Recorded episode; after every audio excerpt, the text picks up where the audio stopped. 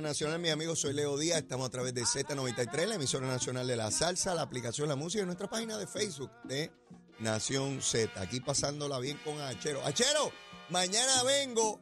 Mira, a las 6 de la dímelo. mañana ah, comienzo contigo mañana. A las 3, ya estaba practicando hoy, a las 3 y media de la mañana ya estaba despierto, ¿sabes?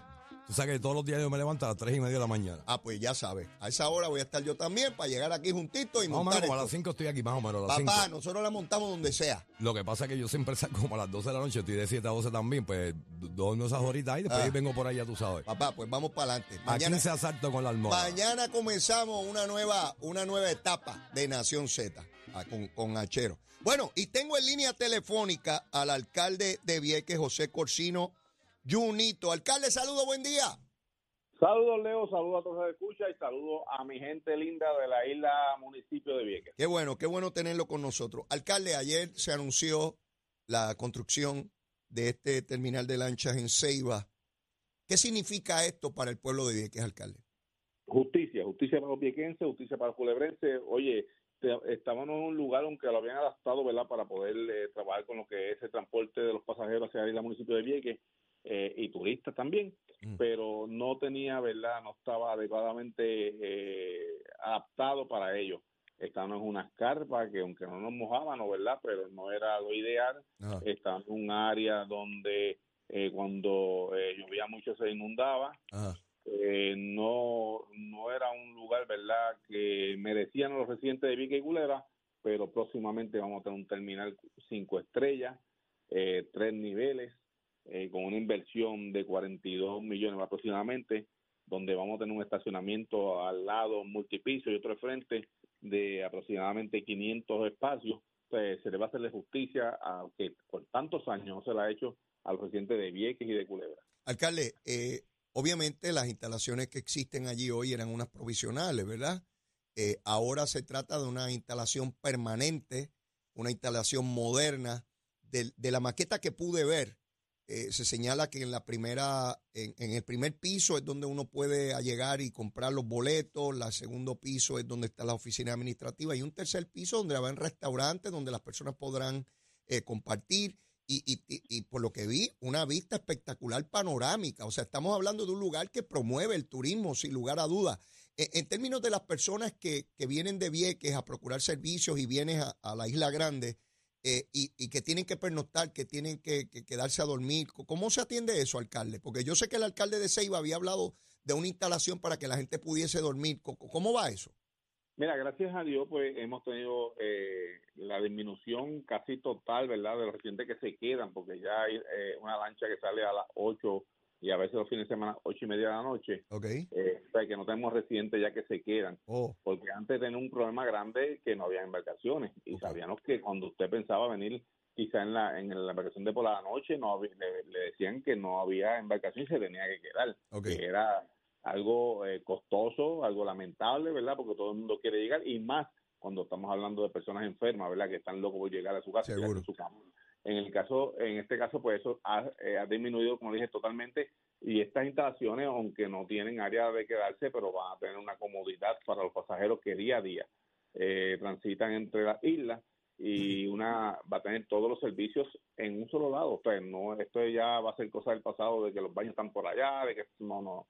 Esto va a ser un edificio completamente nuevo, adaptado, moderno, que va a tener toda la comodidad para que los residentes de Vieques y Culebra turistas disfruten, ¿verdad?, de, de esa estadía momentánea en ese lugar eh, a lo que le llega la hora de tomar la embarcación. ¿Cómo está el asunto de la transportación de, de las lanchas, alcalde? ¿Cómo, cómo, cómo se está manejando eso? Porque también leí en la prensa hoy que se va a, a renovar la flota. Eh, eh, explíqueme un poquito por dónde vamos en ese particular. Mira, en la primera embarcación se van a hacer cuatro ferries, ferical eh, pasajeros, que, va, va a- que eso es lo que nos hace falta a nosotros, ¿verdad? Que lleve, que sea una combinación entre pasajeros y, y carga. Ajá, Cuando digo carga me refiero a vehículos o camiones, ¿verdad? sí. Eh, son cuatro embarcaciones que se van a hacer a un costo de 17 millones eh, cada una. La primera sale para diciembre de este año, de cada seis meses va a llegar una embarcación que van a ser las mismas. Entonces, todo lo que va a cambiar son los nombres para poder tener verdad las mismas embarcaciones y tener las mismas piezas, porque a veces el problema es que muchas veces había era que cuando tú tenías una embarcación, el motor eh, estaba hecho en Alemania, el otro estaba hecho por ahí en otro lado, y cuando Ah. tú buscabas piezas, pues era difícil tú conseguir las piezas, tenía que exportar esas piezas y a lo que llegaban, pues nos atrasaban. Esto va- vamos a tener ahora cuatro embarcaciones de la misma marca, con los mismos motores, y esto significa de que en, en tiempo de que haya una rotura, eh, vamos a tener, ¿verdad? Y espero que eh, el HMS eh, y el gobierno pues tengan piezas Alcalde, para... Eh, eh, si, si entendí bien, es sustituir la- las lanchas que están hoy por unas nuevas. ¿Eso es lo que va a ocurrir?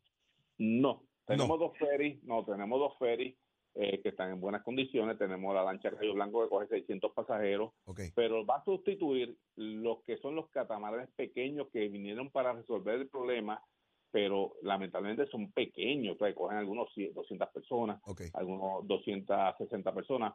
Va a sustituir esa flota que ya, eh, aunque ha dado un buen servicio, pero son catamaranes que no cumplen con la, la necesidad de, de transporte para Vieques y Culebra. Es un resuelve y estamos agradecidos, ¿verdad?, de que tengamos eso por ahora Claro. pero lo que queremos es embarcaciones óptimas, embarcaciones grandes, que cuando le toque tiempo de marejada sepa, ¿verdad? Sean embarcaciones que naveguen bien, que no sean embarcaciones que estén dando cantazos por ahí para arriba, porque son embarcaciones adecuadas para este tipo de mares. Entiendo. Estos catamaranes mu- muchas veces son catamaranes para lagos, eh, para mares muertos, como dice, pero no para este tipo Sí, mar de mares. No, definitivamente no son para este tipo de mares y son y definitivamente los nuevos nuevos. Vamos a tener cuatro ferries nuevos con capacidad de quizás 300 y pico personas cada uno para poder dar el servicio que tanta falta lo hace. Y vuelvo y repito, al ser un ferry eh, pasajero carga, no es lo mismo un catamarán que solamente haya pasajeros. Vamos a duplicar o a triplicar lo que eso es el transporte de vehículos hacia el municipio de Vieques y a su vez le da más espacio a los viequenses a poder ir a la Isla Grande a, a llevar su vehículo y muchos de ellos utilizan para ir a las citas médicas, otros para hacer sus compritas o distintas actividades que realizan, ¿verdad? También deportivas, pero va a ser un alivio grande para los residentes de Vieques. Alcalde, la- el terminal que se propone, ¿usted está conteste con eso? Eh, eh, ¿Entiende que cumple con todas las expectativas y, y lo que esperaba el pueblo viequense? Oye, súper contento y agradecido de verdad del gobernador que desde el primer día dijo que había que hacer un nuevo terminal, había que hacer algo digno para los piquenses y, eh, y la palabra se cumplió. Eh, no solo en lo que es el terminal, sino también ¿verdad? lo que son las embarcaciones. Y aparte de eso, veo el cariño que ha dado a Vieques. Yo creo que no ha habido ningún gobernador en la historia de, de Puerto Rico que ha dado ese cariño tan grande y la inversión que se ha, eh, se ha inyectado ¿verdad? Eh, a la infraestructura en Vieques. Estamos hablando de casi 6 millones en asfalto para Vieques, estamos hablando de 4 millones para un complejo deportivo que ya estamos ya ya comenzó, estamos hablando de, de balneario que empezó, tenemos 10.5 millones para habitar el pueblo, o sea, tenemos ser invertido en Vieques eh, eh, dinero. Hábleme, poder- hábleme, hábleme del hospital. ¿Cómo va eso? Oye, el hospital va viento en popa. El hospital, es, eh, yo, bueno, eh, lo sigo día a día, voy para allá. Eso está ya ley de que yo entiendo de que para fin de este mes comiencen a montar las vigas o las columnas en acero y como quien dice el esqueleto, como le llamamos nosotros acá, Sí. para que ya se va a ver ya va ese momento grande, ¿verdad? Que, que estamos todos esperando. Ahora mismo están, están trabajando en lo que son los cimientos, quizás de la zapata y todo Sí. eso, y haciendo las bases para estas vigas, pero ya próximamente vamos a ver eh, el comienzo real de la estructura, porque muchas veces los que pasan por ahí no pueden no pueden verlo, pero yo que tengo eh, eh, que puedo entrar al Sí, lugar, acceso, seguro. tengo acceso este, siempre con el equipo de seguridad, pues casi le tiro fotos, le tiro videos, pero no es lo mismo, ¿verdad? Que ellos puedan ver de que se ¿Cuándo, esa- cuándo, esa- cuándo esperan? Porque tengo entendido que eso va a ir abriendo por fases. ¿Cuándo esperan que se inaugure la, la primera fase? Mira, la primera fase está para octubre, eh, que sería la sala de diálisis, que es lo primero, lo primordial, ya que sabemos, ¿verdad?, que tenemos muchos pacientes de diálisis aquí en Vieques y es una necesidad imperante y no queremos perder una vida, ¿verdad?, Claro. por una falta de diálisis. Es importante tener esta, esta sala de diálisis, ya que aunque se están dando los servicios en Vieques, Mm. porque no es que no se están dando, pero se están dando en un vagón que tenemos maquinaria nueva dentro del vagón, pero, pero en la vida útil del vagón ya, como quien dice, expiró y necesitamos ubicar esta, estas nuevas máquinas en un sitio que sea permanente, que si viene un huracán o cualquier evento atmo- atmosférico, pues eh, no tengamos problema, ¿verdad?, de cerrarla o que vaya a ocasionar algún tipo de daño. No, no, eh, no he hablado, no he hablado recientemente con el alcalde de, de, Culebra, pero debo suponer que estará igual de contento que usted con este nuevo terminal de, lanchas en, en, Ceiba. ¿Usted ha hablado con él recientemente? sí, yo he hablado con él, tengo bastante comunicación con él y está súper contento, súper agradecido de, del gobernador, ¿verdad? Que ha puesto ese empeño en que el sistema de transporte marítimo sería mejor cada día. Y eh, yo sé que él, de sus palabras, me ha dicho que está súper contento con lo que está pasando. Qué bueno, qué bueno. Pues, alcalde, un placer haberlo tenido en el programa. Tan pronto me enteré de la noticia de la construcción. Hice, me tengo que comunicar con, con Junito, el alcalde de, de Vieques, porque yo sé que él está súper contento con todo lo que está ocurriendo. De igual manera que el gobernador le ha puesto cariño, usted ha sido un luchador requiriendo lo mejor para Vieques. Y hay que tengo que reconocerlo porque yo he tenido la oportunidad de verlo en distintos foros y usted eh, pelea como un león por la gente de, de, de Vieques. Y si todo esto se ha logrado es porque usted ha sido perseverante y ha luchado porque su gente tenga lo mejor. Así que contento, contento de ver cómo, cómo echa para adelante la gente, tanto de Vieques como de Culebra, alcalde. Agradecido enormemente por su participación. Cuídese mucho. Claro que sí, Dios me lo bendiga y siempre hay que ser insistente, ¿verdad? Cuando uno quiere lo bien para el pueblo, lo bien para el pueblo de uno y nuestra gente que tanto tiempo estuvo olvidada, yo estoy seguro que le puedes preguntar a cualquier persona en Vieques y va a decir se le está dando cariño a la isla. Qué bueno, gracias. Cuídese mucho, alcalde. Un abrazo. Ya escucharon al alcalde de Vieques, Junito, José Corsino. Mire, eh, cuando uno no tiene la experiencia de vivir la necesidad, pues uno lo mira a la distancia, ¿no? Pero para la gente de Vieques y Culebra, el depender de esas lanchas, el depender de esas instalaciones, es vital, es vital. Es como depender nosotros de la autopista, de la calle que nos saca de la casa nuestra, del puente que nos comunica con, con la otra comunidad así de, importante es, ¿no?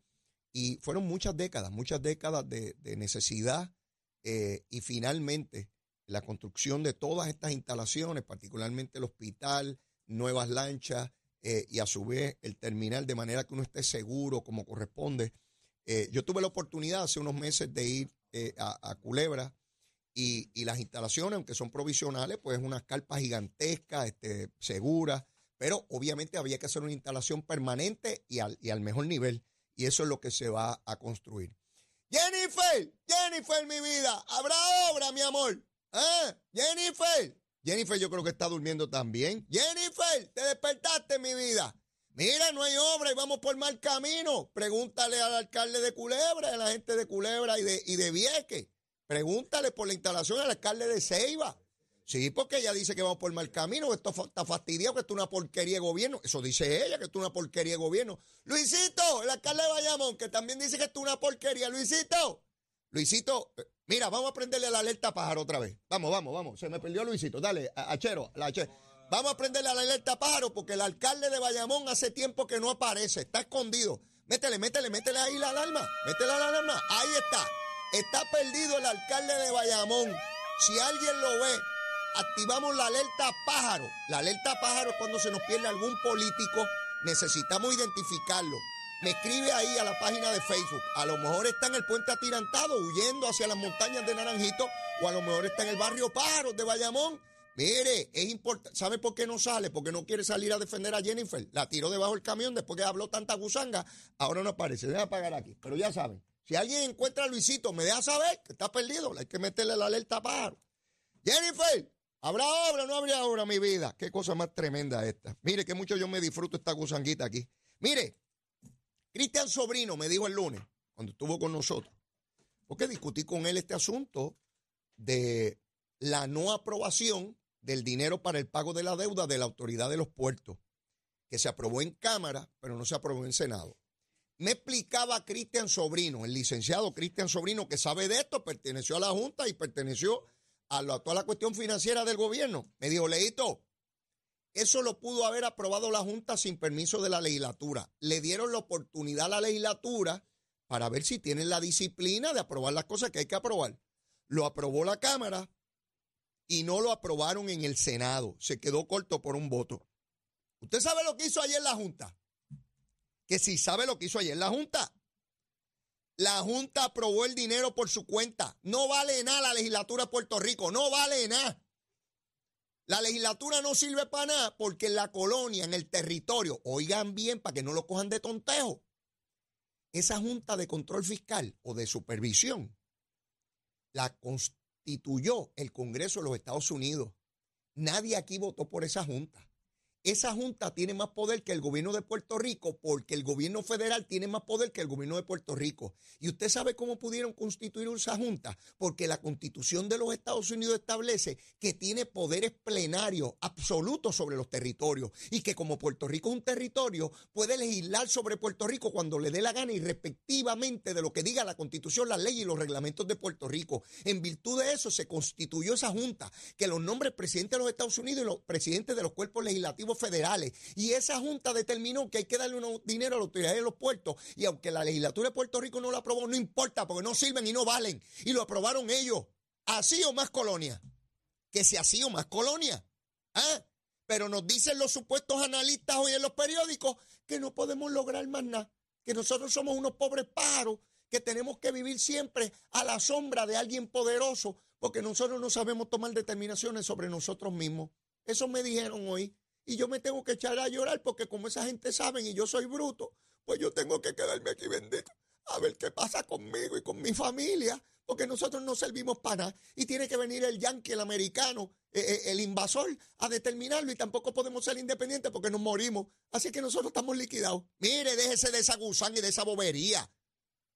Analistas ni analistas, un montón de fracasados políticos aquí, como si fueran Nostradamus. Mire, los pueblos logran lo que luchan, lo que trabajan, lo que exigen. Un montón de gente aquí.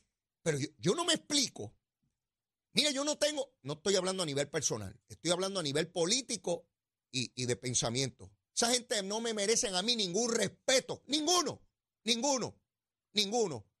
El mensaje que yo le voy a dar a este pueblo en estos micrófonos es que nosotros no servimos para nada.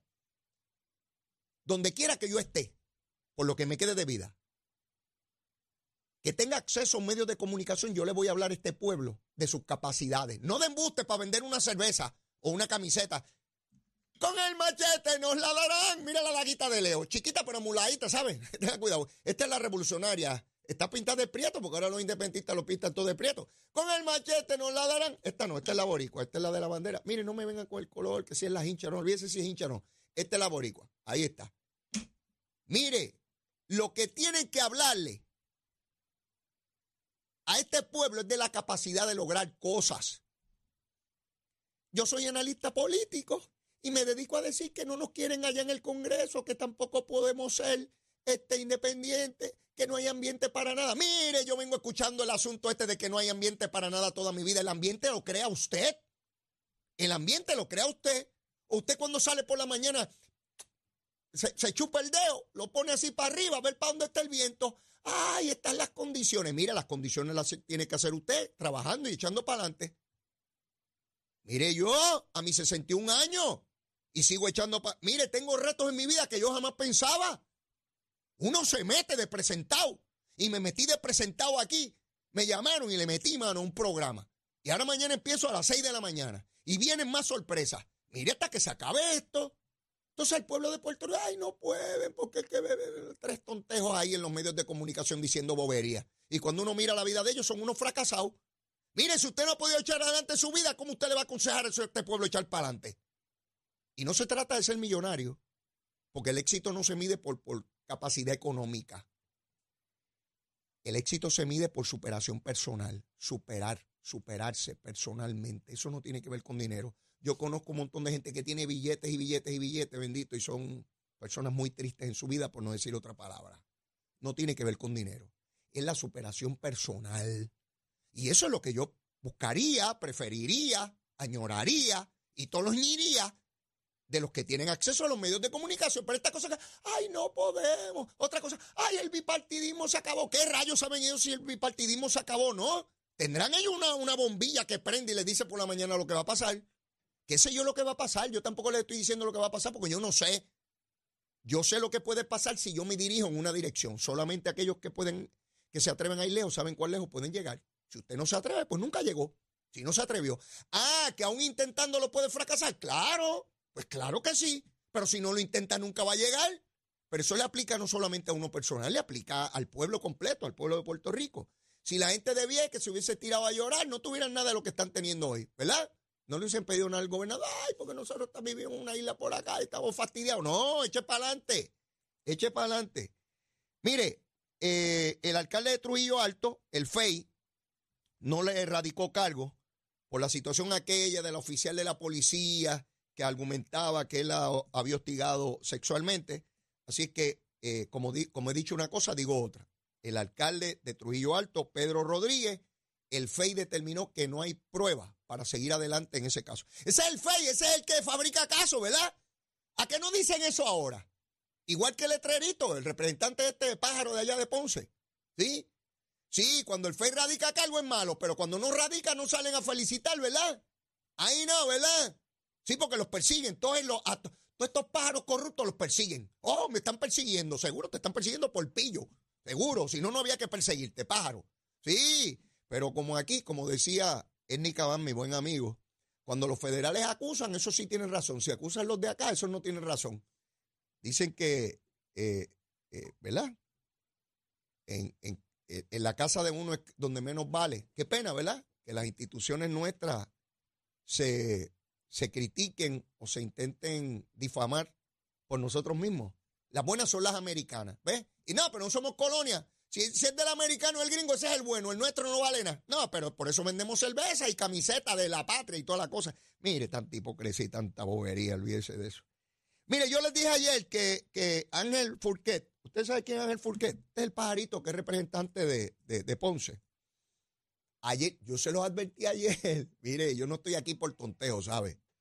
Eh, yo les advertí ayer que él estaba citando al secretario de Vivienda por la cuestión de los turnos de las placas para tener sus tres minutos de gloria en la televisión.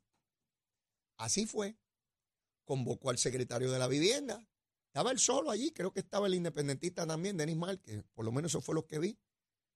El resto de los legisladores no estaba en la vista. A nadie le interesó la vista pública. Oiga bien, esa comisión tiene como 10 o 12 legisladores que pertenecen. Estaba él y Denis Márquez. A los demás le importaba un pepino las placas, porque eso era un chisme político para salir en televisión y poder hablar y que la gente lo ponce, lo vean y digan, mire, yo nunca había visto ese pájaro en televisión, nunca, nunca, en tres años que llevo allí. No ha dicho nada, yo no sabía ni cómo era la cara de ese pájaro, ni cuál era el tono de voz. Furquet, me hablaban de un Furquet. Eso suena a una marca de carro, Furquet. Pues, pues, pues llegó Furquet. Pues Furquet dijo allí que no estaba contento con las contestaciones y que qué ni qué. Mire, se acabó la folloneta. Nadie va a volver a hablar de las placas ni los turnos, se acabó todo. Eso fue una folloneta, forma un revolú. Vienen las cámaras, me hacen tres preguntas y yo quedo como un héroe aquí. Más nada. Mire, yo estoy cansado de ver eso. Lo han hecho PNP, lo han hecho populares y lo han hecho independentistas. Te forman una folloneta, te crean un revolú y ya salí en televisión y ya yo voy a ser alcalde de Ponce porque ya yo critiqué las placas. No pasó nada, ni un proyecto de legislación, ni una recomendación, ni nada. Bueno, yo lo veía hablando y decía, mira, por lo menos pronuncia. ¿Sabes? Sabe pronunciar y yo lo entiendo. No hay que, no hay que saber arameo antiguo para conocer cómo habla este pájaro. Pero bueno, yo se los adelanté ayer que eso era lo que iba a pasar con él. Este, Sigue el asunto de los endosos, siguen las peleas sobre quién endosó y quién no endosó. El lunes que viene es la vista en el tribunal sobre el caso de Victoria Ciudadana y los endosos. Estoy loco por, por escuchar esa vista. Estoy loco por escuchar esa vista, los argumentos de cada cual y obviamente la decisión del tribunal, porque si sucede lo que yo creo que va a suceder, esa gente va a estar pataleteando hasta la noche de las elecciones, ¿sabes? Porque cuidado que son llorones esos pájaros, no dominan nada pero todo lo critican, no soportan nada más que no sea la crítica y la gritería. Mire, yo tengo que ir a una pausa. Ya lo vi por ahí. vino, vino, trajeado, vino, vino trajeado, vino ¿De quién hablo? De el precandidato a la comisaría residente en Washington, el senador William Villafaña. Ya está aquí, ya está aquí. Vamos a ver cómo quema el cañaveral hoy. ¿Dónde? Aquí, en Z93. Llévatela, chero.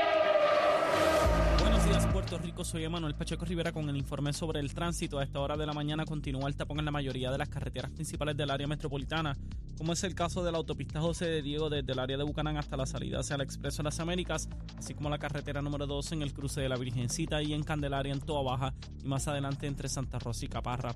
Además, algunos tramos de la PR5, la 167 y la 199 en Bayamón y la avenida Lo Más Verdes entre la American Military Academy y la avenida Ramírez de Arellano. También la 165 entre Cataño y Guaynabo en la intersección con la PR22 y el expreso Valdoriotti de Castro desde la confluencia con la ruta 66 hasta el área del aeropuerto y más adelante cerca de la entrada al túnel Minillas en Santurce. Además, la avenida 65 de Infantería en Carolina y el expreso de Trujillo en dirección a Río Piedras, la 176, 177 y la 199 en Cupey y la autopista Luisa Ferré entre Montiedra y la zona del Centro Médico en Río Piedras y más al sur en Caguas, además de la 30 desde la colindancia de Juncos y Gurabo hasta la intersección con la 52 y la número 1. Hasta aquí el informe del tránsito, ahora pasamos al informe del tiempo.